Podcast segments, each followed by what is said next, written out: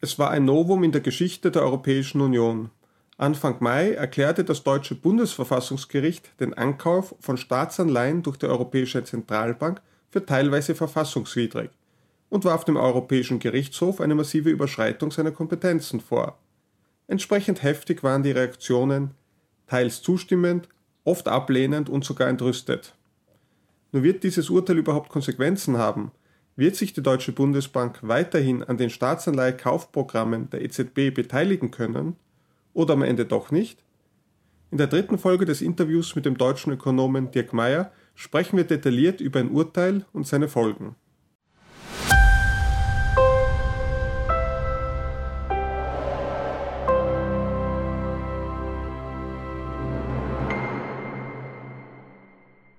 Was die EZB nun neuerlich tut im Zuge der Corona-Krise ist, dass sie Staatsanleihen kauft.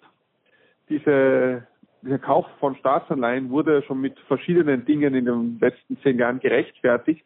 Nun ist es die Corona-Krise, es gibt jetzt ein neues Kaufprogramm, gekürzt, das Kürzel ist PEPP und es wurde auf 1,35 Billionen Euro verdoppelt. Halten Sie das für gerechtfertigt aufgrund der Corona-Krise, dieses Kaufprogramm?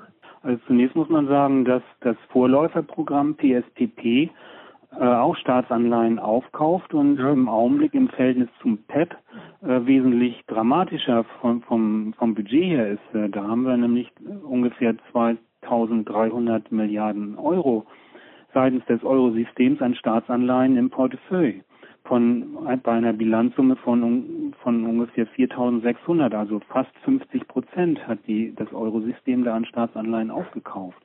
Jetzt neu ab März ist dieses PEP-Programm äh, aktiviert oder aufgelegt worden. Und da haben wir bislang erst, muss man sagen, so ungefähr 300, 315 Milliarden Euro aufgekauft.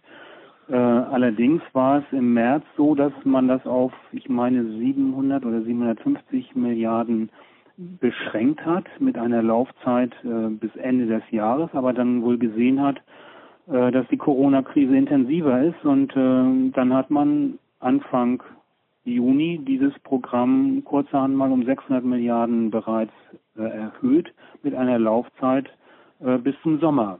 Wenn das jetzt so weitergeht mit den Ankäufen, dann reicht das allerdings nur bis zum April 2021. Also insofern diese Ankäufe scheinen unbegrenzt zu sein. Sie werden nur, ich sage mal, ter terminiert begrenzt. Das heißt, wir können auf jeden Fall in nicht allzu ferner Zukunft mit noch weiteren Anleihekäufen der EZB rechnen. Das hat die EZB ganz klargestellt, ja. Nun, Anfang Mai, am 5. Mai, gab es ein Urteil des deutschen Bundesverfassungsgerichts. Und das hat sich natürlich nicht mit dem PEP, das ganz Neues befasst, sondern mit dem Public Sector Purchase Program, das Sie vorher schon erwähnt haben, mit dem PSPP-Programm, das seit 2015 gilt. Und nun hat das deutsche Bundesverfassungsgericht erstmals damit äh, Anleihekäufe der EZB als teilweise verfassungswidrig eingestuft. Hat Sie das überrascht? Das hat, hat einige überrascht, unter anderem auch mich, weil bislang war das deutsche Verfassungsgericht sehr zahm, was äh, ich sag mal die Äußerungen gegenüber äh, den äh, Programm und den Aktivitäten der EZB, aber auch äh, selbst gegenüber dem EuGH geäußert hat, denn der EuGH wurde ja äh, schon mal vor der Entscheidung des deutschen Verfassungsgerichts angerufen und in beiden Fällen ähm, hat der EuGH, ich sag mal, das Verfassungsgericht mehr oder weniger im Regen stehen lassen und gesagt, ist alles in Ordnung. Und diesmal hat das, Verfass das deutsche Verfassungsgericht äh, ja quasi richtig eine Kanone aufgefahren. Nun, die Hauptkritik oder im Wesentlichen das, worauf sich dieses Urteil stützt, ist die Verhältnismäßigkeit des Kaufprogramms. Das heißt, man müsste, so argumentiert das Bundesverfassungsgericht, das äh, Inflationsziel gleichzeitig in Relation setzen zu den wirtschaftspolitischen Auswirkungen, die dieses Kaufprogramm hat. Und das ist nicht geschehen. Nun, Sie selbst haben auch eine schriftliche Stellungnahme äh, für einen Ausschuss des Deutschen Bundestages dazu abgegeben, für den Ausschuss für die Angelegenheiten der Europäischen Union. Und da sind sie auch auf dieses Thema der Verhältnismäßigkeit eingegangen. Und sie würden auf jeden Fall zustimmen, dass die wirtschaftspolitischen Auswirkungen, die bisher nicht berücksichtigt wurden, dass die immens sind. Ich zitiere sie, im Ergebnis sind die Nebenwirkungen dieser Politik immens und in der Folge keineswegs endgültig abschätzbar. Was sind denn aus Ihrer Sicht die wesentlichen wirtschaftspolitischen Konsequenzen dieses Kaufprogramms, die bisher nicht berücksichtigt wurden von der EZB?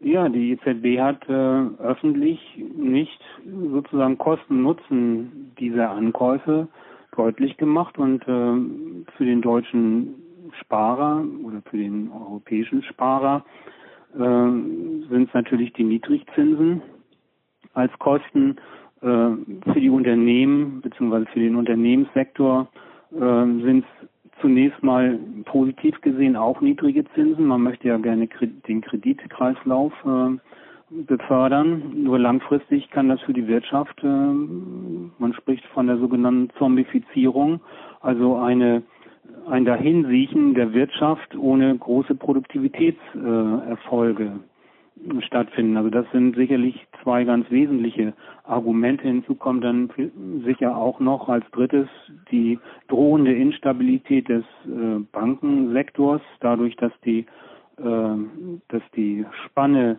äh, zwischen Einlagen und äh, Kreditvergaben dauernd zusammenschmilzt. Also das ist gerade für deutsche Banken ein ganz großes Problem.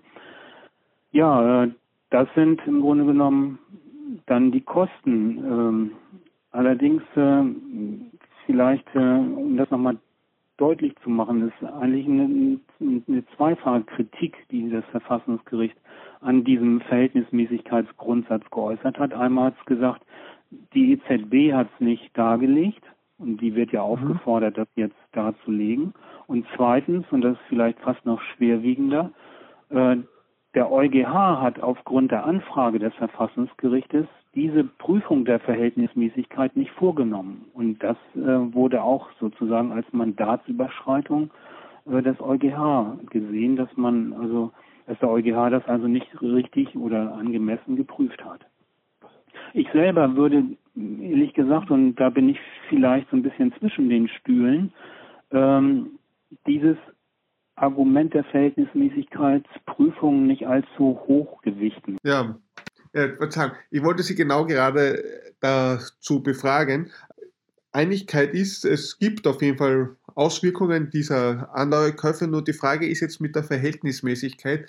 Wie weit gibt die eigentlich ein klares Kriterium ab oder wie weit lässt sich das aus Ihrer Sicht eigentlich entscheiden, ab wann Staatsanleihekäufe durch die EZB unverhältnismäßig werden? Ja, dazu müsste man sicherlich, äh, und das wird ja auch in der Literatur und in der politischen Stellungnahme diskutiert, fragen, darf das deutsche Verfassungsgericht eigentlich diese Ungeheuerlichkeit äh, wagen, der EZB jetzt anzutragen, sie möge diese Verhältnismäßigkeit äh, darstellen. Wir haben das äh, Gebot der Preisstabilität, was die EZB äh, primär verfolgen soll, und wir haben die Unabhängigkeit bzw. Weisungsungebundenheit im EU-Vertrag äh, niedergeschrieben. Das heißt, äh, wird dadurch nicht die Weisungsgebundenheit der EZB äh, an den Rand geführt, wenn jetzt das Verfassungsgericht äh, der EZB vorgibt, äh, sie möge das doch äh, dann genau darlegen. Ähm, für mich ist das ein Problem, weil in eigenen Untersuchungen hat die EZB das ihre Erfolge äh, quantifizierbar gemacht, indem sie gesagt hat, die Inflationsrate ist meinetwegen um 0,3 bis 0,5 Prozentpunkte pro Jahr äh, angestiegen gegenüber dem Fall, wir hätten keine Anleihen aufgekauft. Äh, ein erhöhtes Kreditwachstum wurde festgestellt und auch das BIP der Eurozone hat leicht angezogen. Also die EZB hat selber in Untersuchungen festgestellt, das Programm hat zumindest gewisse positive Wirkung gebracht. Wir sprachen eben über die äh, Negativfolgen, die hauptsächlich quantitativ, äh, qualitativer Natur sind. Man kann diese Kosten schwer quantifizieren. Äh, Fazit, man kann das natürlich jetzt gegenüberstellen, aber man kann das, und die EZB kann das auch machen, aber dann würde die EZB selbstverständlich sagen, damit haben wir diese diesen Grundsatz der Verhältnismäßigkeit eingehalten. Punkt aus Ende. Und alle müssten das akzeptieren. Aufgrund äh, der Unabhängigkeit, äh, des Unabhängigkeitspostulats der EZB. Mhm. Damit wären wir im Grunde genommen wieder beim Anfang der ganzen Sache. Ja, äh, genau. Wie es ja auch im Augenblick, ich sag mal, wenn wir Sven Simon nehmen, dem EVP-Abgeordneten, der jetzt sagt, er hätte schon äh, die EZB mm, angefragt, dass sie dem Europäischen Parlament das doch bitte mal darstellen möge. Und äh, der Simon hat sich dann bereit erklärt, dem Deutschen Bundestag da aufzutreten und dem das äh, nochmal darzulegen. Und in der öffentlichen Anhörung, äh, wo ich äh, am 5. März oder wann das war, äh, im Deutschen Bundestag dabei war, da hörte man dann von verschiedenen Stimmen, ja, man müsse sehr vorsichtig äh, der EZB darlegen, dass das eigentlich, äh, ich sag's mal so, eine Ungeheuerlichkeit sei, was wir jetzt fordern, aber sie möge doch bitte äh, das einfach darstellen, dass die Verhältnismäßigkeit gegeben ist. Ja, ich meine, dann hat das Urteil natürlich überhaupt keinen Sinn.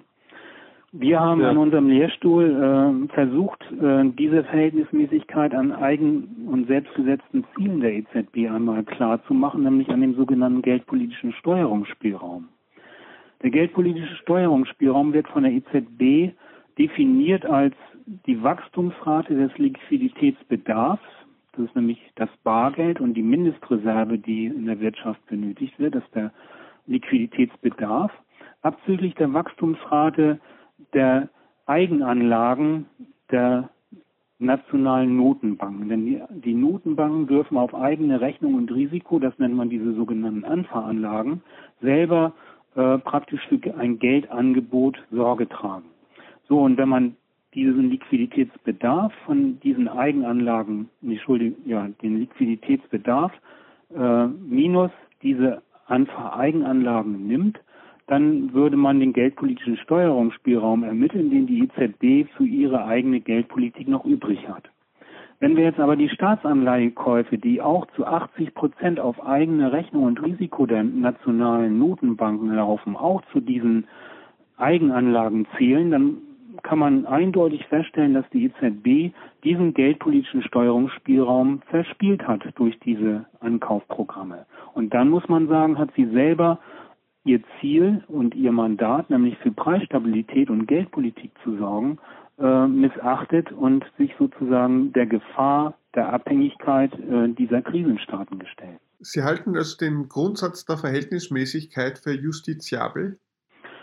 Äh, nein, das würde ich äh, so nicht sagen. Ich würde lediglich sagen, dass diese Untersuchung des geldpolitischen Steuerungsspielraums ein relativ hartes Kriterium sein kann, die man der EZB entgegenhalten kann und sagen kann, passt auf, ihr habt gegen eure eigenen Vorgaben durch diese Programme verstoßen und das wäre zumindest ein Indiz, was für dieses Überschreiten der Verhältnismäßigkeit sprechen würde. Ich würde es also etwas vorsichtiger formulieren. Sie würden sagen, der Einwand der fehlenden Verhältnismäßigkeit oder der fehlenden Verhältnismäßigkeitsüberprüfung oder Offenlegung ja, wird nicht äh, jetzt sofort zu einem Ende der Staatsanleihekäufe führen, beziehungsweise der Beteiligung der Deutschen Bundesbank an den Staatsanleihen. Ja, davon wird man wohl ausgehen können, dass äh, sowohl die Deutsche Bundesbank, der, die Bundesregierung, der Bundestag, aber sicherlich auch das Eurosystem und die EZB alles dran setzen wird, um die 26 Prozent der Eurozone weiterhin äh, in der Politik der Eurozone zu halten. Alles andere wäre katastrophal und äh, es wäre ja sozusagen der, eine erhebliche Instabilität für die Eurozone. Manche meinen, die EZB sei es dann doch irgendwo in der Zwickmühle, denn wenn sie nicht antwortet, wäre ja dann eigentlich die Deutsche Bundesbank verpflichtet, auszusteigen aus diesem Programm mit einigen auch weitreichenden Konsequenzen, auf die Sie in Ihrer schriftlichen Stellungnahme auch eingehen. Andererseits, wenn sie darauf antwortet, dann gewissermaßen unterwirft sie sich hier dann doch dem deutschen Verfassungsgerichtsurteil und das könnte ebenfalls ein Dammbruch sein. kann es sein, dass ganz einfach dann die Deutsche Bundesbank einspringen wird und sagen wird, ja, die Verhältnismäßigkeit ist aber gegeben, weil erstens, zweitens, drittens und damit ist die Sache erledigt? Also so wird es indirekt von der Bundesbank selber sogar vorgeschlagen. Äh, allerdings äh, muss man sagen, die Bundesbank ist natürlich ein Organ äh, des Eurosystems, mhm. ähm, was einerseits dann diese Prüfung machen soll. Äh, äh, und andererseits äh, das dann eigenhändig ohne Beschluss des EZB-Rates, denn der, dieser Beschluss wird ja rein formal auch gefordert von, von den Verfassungsrichtern, das wäre sozusagen äh, eine seichte Lösung, die, die man da machen könnte. Aber das wird durchaus so angedacht, ja. Also das heißt, man kann kurzfristig sich nicht allzu viel erwarten. Allerdings gibt es noch einen anderen Punkt in dem Urteil des Bundesverfassungsgerichts, nämlich um das Verbot der monetären Haushaltsfinanzierung. Nun ist es so, das Bundesverfassungsgericht hat an sich festgehalten, dass es einen Verstoß gegen dieses Verbot äh, nicht feststellen konnte. Mhm. Allerdings hat es einige Gründe dafür genannt oder einige Kriterien, besser gesagt, angeführt. Und wenn nun aufgezeigt würde, dass diese Kriterien tatsächlich aber nicht erfüllt sind, dann könnte das möglicherweise doch noch ins Treffen geführt werden. Sie gehen auf diese Sache ebenfalls ein. Sie würden sagen, wenn man die Kriterien beachtet, die auch das Bundesverfassungsgericht hier anführt, dann könnte man sehr wohl zum Schluss kommen, dass hier das Verbot monetärer Staatsfinanzierung nicht befolgt wurde. Ja, also es ist richtig, dass das Verfassungsgericht wortwörtlich gesagt hat, es erkennt keine offen, keinen offensichtlichen Verstoß gegen dieses Verbot. Äh, es hat sieben Kriterien genannt, die für einen Verstoß sprechen könnten. Äh, zwei Kriterien davon hat es als besonders wichtig hervorgehoben und das ist die Ankaufgrenze, die 33 Prozent je Anleihe. Diese 33 Prozent ergeben sich äh, deshalb als wichtige Garantie gegen dieses Verbot, weil äh, gegen einen Verstoß gegen dieses Verbotes, weil es äh, eine Sperrminorität äh, des Eurosystems bei Umschuldungsverhandlungen ermöglicht. Und wenn dann gesagt wird, nein, wir wollen nicht mit umschulden, dann führt man dieses Land praktisch in die Illiquidität. Wenn man umgekehrt sagt, äh, ja, äh, ist in Ordnung, dann wäre es äh, ein Verstoß gegen das Verbot der monetären Staatsfinanzierung. Also diese 33 Prozent haben eine wichtige Funktion. Außerdem äh, garantiert es, äh, dass die Marktmacht der EZB als Preissetzer äh, zumindest in Grenzen gehalten wird. Äh, wir haben jetzt festgestellt, wir haben uns ausführlich mit diesen Anfahreinlagen, Anfahreigenanlagen der nationalen Notenbanken beschäftigt, äh, dass bei diesen Anfahreigenanlagen, die ja auch äh, aus nationalen Staatsanleihen bestehen, Intransparenz äh, dieser Eigengeschäfte besteht. Mit anderen Worten, die einzelnen Nationalbanken müssen darüber nicht berichten.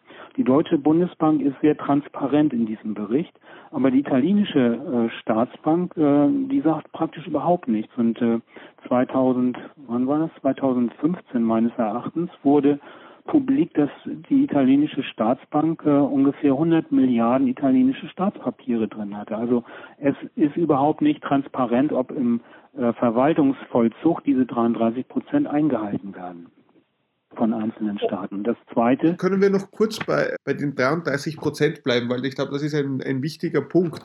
Offiziell werden die ja vom PSPP-Programm befolgt. Das heißt, das ist als Ankauf-Obergrenze angegeben. Und Sie sagen nun, das ist allerdings in Wahrheit intransparent, das ist nicht genau überprüfbar und Sie erwähnen da die Anvereigenanlagen. Sie gehen in Ihrem Buch, gibt es ein eigenes Kapitel, da gehen Sie auf Anverein, das ist also Agreement on Net Financial Assets. Äh, könnten Sie unserem Zuhörer noch kurz erklären, worum es bei diesen Anvereigenanlagen eigentlich geht und warum bei denen gerade hier eine Intransparenz vorherrscht? Ja, die Anvereigenanlagen sind äh, praktisch auf der Aktivseite der Nationalen Notenbank Ankäufe äh, beispielsweise von eigenen, äh, von Staatsanleihen des eigenen Staates. Äh, das hat teilweise historische Gründe. Äh, die nationalen Notenbanken dürfen in einem gewissen Umfang diese Anvereigenanlagen vornehmen. Das ist ganz unterschiedlich von Staat zu Staat gegeben, wie gesagt historisch bedingt. Und es darf auch teilweise überschritten werden, nur muss insgesamt äh, die gesamte Anfahrsumme innerhalb des Eurosystems in etwa gleich bleiben. Ich sprach vorhin von dem geldpolitischen Steuerungsspielraum, den die EZB sonst verlieren würde. Äh, warum macht man das? Äh, einerseits äh, wird argumentiert, äh, die EU ist weiterhin ein föderales System und insofern auch äh, die Eurozone an sich. Dann kann man also den Nationalstaaten diese Ankäufe auf eigene Rechnung und Risiko erlauben in gewissem Umfange. Im Fall Italien muss man sagen, da hat man praktisch den eigenen Staat, äh, salopp ausgedrückt, äh, die Notenpresse bedient.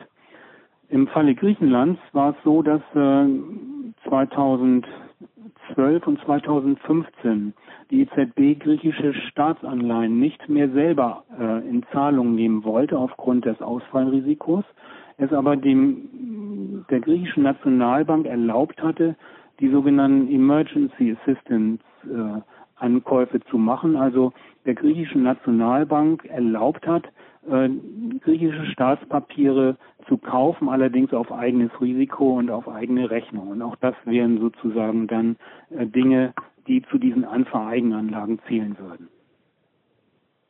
Ähm, Übrigens vielleicht ergänzend, ja. Äh, dieses äh, das ist ein, ist ein Agreement, was alle, ich glaube, vier Jahre aktualisiert wird. Und mhm. bis 2015 meines Erachtens war dieses Agreement völlig geheim. Keiner kannte diese Anvereigenanlagen mhm. und äh, es wurde durch eine Dissertation publik und äh, über das Informationsfreiheitsgesetz haben wir unter anderem damit Sorge getragen, dass das dann äh, taggenau, als die Frist ablief, äh, von der EZB veröffentlicht werden musste. Ich verstehe. Es wurde veröffentlicht und Sie sagen aber noch immer, es ist intransparent. Das heißt, ob diese Ankaufobergrenze von 33 Prozent je Emission und Emittent tatsächlich eingehalten wird, das wissen wir zurzeit nicht. Oder sagen Sie, wenn man genau hinschaut, gibt es schon Hinweise darauf, dass die nicht eingehalten wurde? Nee, das kann ich nicht behaupten. Ich kann lediglich behaupten, dass das Regelwerk nicht dafür Sorge trägt, dass diese Transparenz äh, bzw. diese Obergrenze eingehalten wird. Vielleicht als Zusatz, äh, wir sprachen eben für die, von diesem Pandemieprogramm der EZB, genau. PEP. Äh, da werden diese Ankaufobergrenzen völlig außer Acht gelassen. Insofern kann man ohne weiteres, ich sag mal, vollständig griechische und ähm, italienische Staatsanleihen unbegrenzt äh, von der Obergrenze her äh, ankaufen. Das ist sozusagen ja. der Krisenfall. Damit haben Sie meine nächste Frage vorweggenommen. Diese Ankaufobergrenze wird beim neuen Pandemieprogramm offiziell nicht mehr eingehalten. Jetzt wird allerdings dieses Kriterium vom Bundesverfassungsgericht angeführt als entscheidend für das Feststellung des Verbots monetärer Haushaltsfinanzierung und seiner Befolgung. Könnte man sagen, dass das Bundesverfassungsgerichtsurteil hier Weichen gestellt hat für eine Klage gegen das Pandemieprogramm der EZB? Ja, also man muss natürlich sagen, äh, es gilt der Grundsatz, dass ein Urteil nur zu dem jeweiligen Urteilsgegen oder Streitgegenstand zählt und das war halt dieses PSPP-Programm. Das PEP-Programm ist ein neues Programm, aber das Wesentliche ist, dass in Artikel 1 dieses PEP-Programms äh, darauf verwiesen wird, dass alles gemäß dem PSPP-Programm ablaufen soll, es sei denn, es steht in diesem PEP-Programm etwas anderes drin. Also mit anderen Worten, das PEP rekurriert ausdrücklich auf das PSPP und insofern kann man sagen, ist dieses Verfassungsgerichtsurteil, was wir vorhin als, ich sag mal, wahrscheinlich nicht sehr wirkungsvoll äh, gesehen haben, wird doch möglicherweise zukünftig erhebliche Wirkung haben. Und äh, man las in der Zeitung am Freitag, dass äh, in Deutschland eine Partei äh, scheinbar eine Organklage gegen das PEP-Programm anstrebt. Dann kommen wir zum zweiten Punkt. Ich nehme an, Sie, Sie wollten ja vorher schon erwähnen, es geht um den EZB-Kapitalschlüssel. Der wird auch als Kriterium angefügt dafür, dass keine monetäre Haushaltsfinanzierung durch den Aufkauf von Staatspapieren getätigt wird. Sie kommen zum Schluss, dass dieser Kapitalschlüssel nicht eingehalten wurde. Ja, also das ist insofern wichtig, als dass dadurch gewährleistet wird durch die Einhaltung dieses Kapitalschlüssels. Also ich sage mal, die Beteiligten am Eurosystem sollen entsprechend ihre Einlage dann auch aufkaufen dürfen. Äh, damit wird Sorge getragen, dass entsprechend äh, die Nationalstaaten gleichmäßig äh, Staatsanleihen aufkaufen, entsprechend ihrer Größenordnung. Ähm, bei Deutschland würde dieser Kapitalschlüssel 27,0 Prozent beispielsweise betragen, Österreich hat 3,0 und Italien 17,4 Prozent. Das wäre also gleichgewichtige, ein gleichgewichtiger Ankauf, äh, der praktisch gegen die monetäre Staatsfinanzierung sprechen würde. Im Fall Italien haben wir jetzt aber gesehen oder errechnet, dass Italien 9,6 Prozent mehr Anleihen kauft, als äh, es darf. Frankreich 5,2 Prozent mehr und Spanien 8,8 Prozent mehr Anleihen aufkauft, während Deutschland und die Niederlande beispielsweise äh, im Minusbereich liegen. Das führt dann im Endeffekt dazu, dass sogar das PSPP-Programm, was ja kein Krisenprogramm ist, praktisch diese, ich sag mal, mm, hochverschuldeten Staaten äh, besonders unter die Arme greift und damit die äh, Staatsfinanzierung erleichtert dieser Staaten. Und das spricht das, dann indirekt äh, für eine monetäre Staatsfinanzierung, die das Verfassungsgericht so nicht gesehen hat, weil es diese Untersuchung nicht gemacht hat. Das heißt, gestützt auf diese Untersuchung könnte man eine weitere Klage einreichen und das Bundesverfassungsgericht fragen, ob auch das PSPP-Programm nicht doch monetäre Staatsfinanzierung ist und insofern auch verfassungswidrig. Theoretisch könnte man das, nur wenn man dann die, die Zeiten sieht, vier Jahre, ich weiß nicht, ob das äh, sich lohnt. Geht, ja. Man sollte noch eine, eine weitere Sache äh, erwähnen, dass nämlich nach unserer Sicht und unserer Recherche das Verfassungsgericht durchaus sogar ein ich sag mal, Fehler gemacht hat, indem es nämlich äh, sich äh, als dritten Gegenstand, also wir hatten Verhältnismäßigkeitsprüfung, ja. monetäre Staatsfinanzierung und als dritter hat das Verfassungsgericht die Vergemeinschaftung von Verlusten über das Eurosystem untersucht und dann einfach festgestellt, das sei belanglos, weil lediglich zehn Prozent der Anleihen äh, würden in den gemeinsamen Topf laufen äh, und damit der, der möglichen Verlustgemeinschaftung anheimfallen. Das ist de facto falsch. Es sind 20 Prozent Anleihen nach dem Programm. Hinzu kommt, dass die monetären Einkünfte, die das Eurosystem einnimmt, äh, so verteilt werden, dass, äh, ich sag mal, die äh, Staaten, die hohe Zinsen zahlen müssen, also auf Deutsch die hochverschuldeten Staaten, durch Umverteilung weiterhin bevorteilt werden. Also um das mal deutlich zu machen, angenommen Italien zahlt ich weiß es jetzt nicht genau, aber meinetwegen 1,7 Prozent für seine zehnjährige Staatsanleihe, dann muss die Banca Italia, ähm, die muss 0 Prozent, weil der Hauptrefinanzierungszins der EZB beträgt 0 Prozent, müssen die Italiener 0 Prozent abführen, können also 1,7 Prozent in die eigene Tasche in Anführungsstrichen wirtschaften. Während Deutschland, was äh, für eine zehnjährige Anleihe bei der Deutschen Bundesbank im Augenblick eine Rendite von 0,4 von minus 0,4 hat, diese minus 0,4 Prozent äh, an das Eurosystem abführen muss und das geht dann nochmal sozusagen in die Verteilung der monetären Einkünfte. Also über diese monetären Einkünfte werden auch nochmal die hochverschuldeten Staaten dann äh, vergemeinschaftet im Sinne bevorteilt. Das heißt, einerseits würden Sie sagen, dass das Bundesverfassungsgericht bei der Frage der Verlustgemeinschaftung ein Fehler passiert ist. Und andererseits bei der monetären Staatsfinanzierung hat das Gericht gesagt, es könne sie nicht erkennen, aber sie erkennen sie sehr wohl. Sie würden von einer monetären Staatsfinanzierung gemäß der Kriterien des Gerichts sprechen. Das wären unsere Ergebnisse, die wir an unserem Lehrstuhl herausgearbeitet haben, ja. Mhm. Das müsste ich so hart sagen, ja auch noch als Ergänzung für die Zuhörer, also der EZB-Kapitalschlüssel, von dem wir vorher gesprochen haben, der berechnet sich nach dem BIP und dem Bevölkerungsanteil je Land. Ja, ja und damit kann man sagen, ist auch schon, äh, sind bevölkerungsreiche Länder schon mal wieder bevorteilt, wie Italien, die relativ äh, zum BIP eine hohe Bevölkerung haben. Das hat man ja auch schon weithin kritisiert, dass äh, dieser Kapitalschlüssel nach dieser Mischrechnung bestellt wird. Ja. Das heißt, man hätte es beim BIP belassen können. Eigentlich schon, ja. Mhm. Man kann sagen, also das Urteil des Bundesverfassungsgerichts geht Ihnen nicht weit genug, aber es bietet langfristig Zinsstoff für weitere Staatsanleihekäufe. Kann man das so sagen? Ja, also gerade das PEP-Programm, mm, das könnte kritisch werden und ich denke mal, die, man muss ja immer gucken, was sind so die nicht sichtbaren Folgen auch. Also ich denke mal, man muss schon mit dem deutschen Verfassungsgericht weiterhin äh, rechnen und das wird dann auch die EZB, denke ich mal, äh, schon im Hinterkopf haben, äh, dass man vielleicht zukünftig etwas vorsichtiger sein könnte. Und Sie fordern, dass äh, künftig da eine Überprüfung stattfinden soll in Deutschland.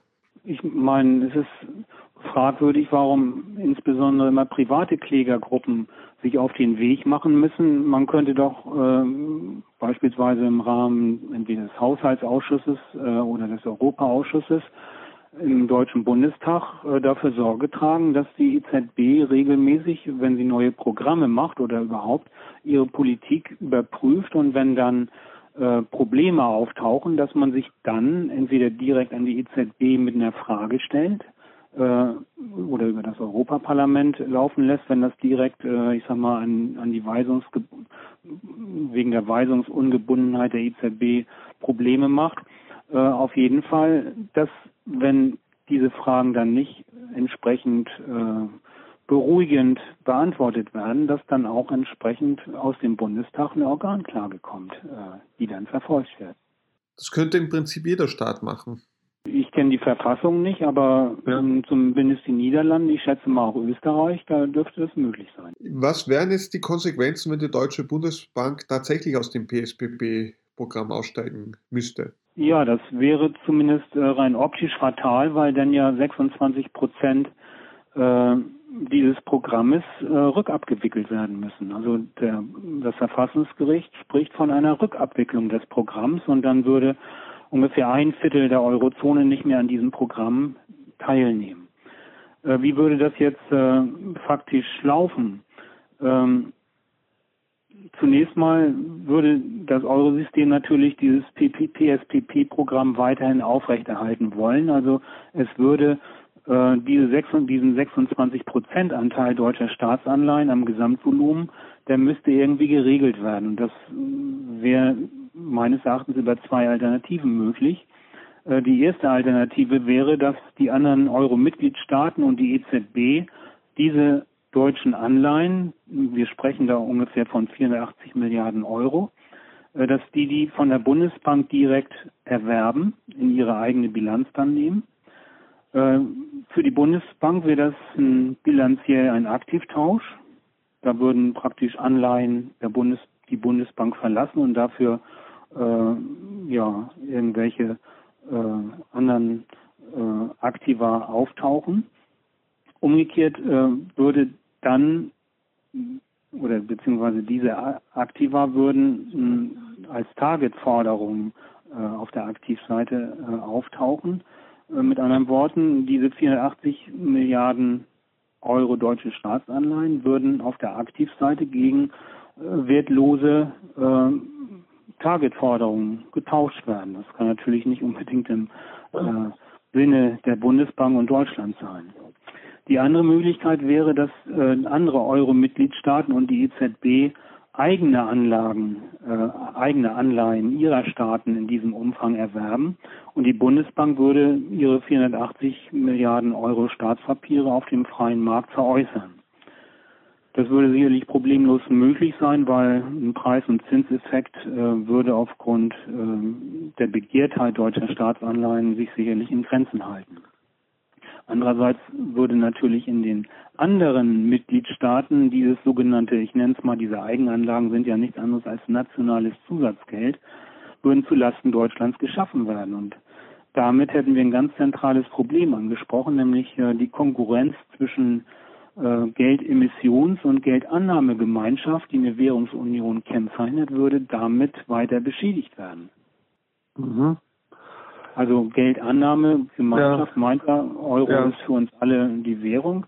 Geldemission würde aber dann zum großen Teil von anderen nationalen Notenbanken geschehen. Und wenn wir jetzt historisch beispielsweise die Kronenzone nehmen, so ist die Kronenzone äh, unter anderem durch äh, ungeregelte Emissionen äh, zerfallen.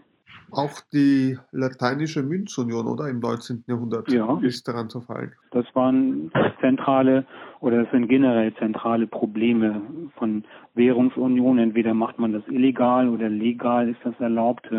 Beides führt aber im Endeffekt dann langfristig zu Instabilitäten diese Konsequenzen kann man sich jetzt nicht unbedingt wünschen. Ich nehme an, die Lösung, die Sie vorschlagen, würden uns wieder dorthin führen, wo wir vorher waren, nämlich, dass wir Parallelwährungen zulassen. Ja, das wäre eine gangbare Lösung, die auch, äh, ich sage mal, relativ schnell stattfinden könnte im Einvernehmen und äh, relativ geräuschlos äh, dann auch die Pro zur Problemlösung tragen gesetzt den Fall, es kommt jetzt mal in den nächsten Jahren nicht zu Parallelwährungen, allerdings es kommt eben doch zu weiteren Klagen, die der Bundesbank die Beteiligung an weiteren Staatsanleihe-Kaufprogrammen untersagen, dann wäre zumindest eine Konsequenz, dass die EZB diese Staatsanleihe-Kaufprogramme mal stoppen müsste, denn ohne die Deutsche Bundesbank wäre das nicht zu bewerkstelligen.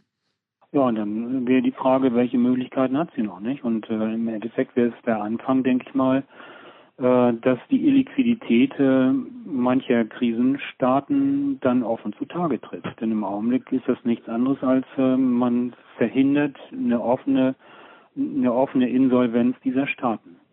Sie würden sagen, das wäre auf jeden Fall wohltuend, wenn äh, das endlich offengelegt würde, weil dann auch im Interesse dieser Staaten notwendige Reformen eingeleitet würden. Man spricht ja auch von Konkursverschleppung durch, durch diese ja.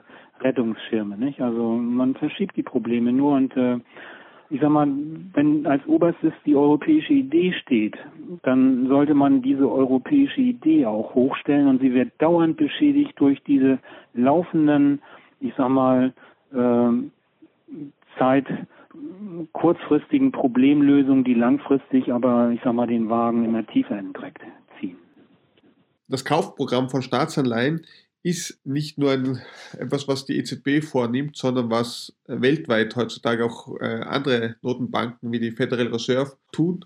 Verteidiger, also dieser äh, lockeren Geldpolitik, sagen, hier wird eigentlich von der EZB nur eine Politik verfolgt, wie sie ohnehin gang und gäbe ist. Was meinen Sie dazu?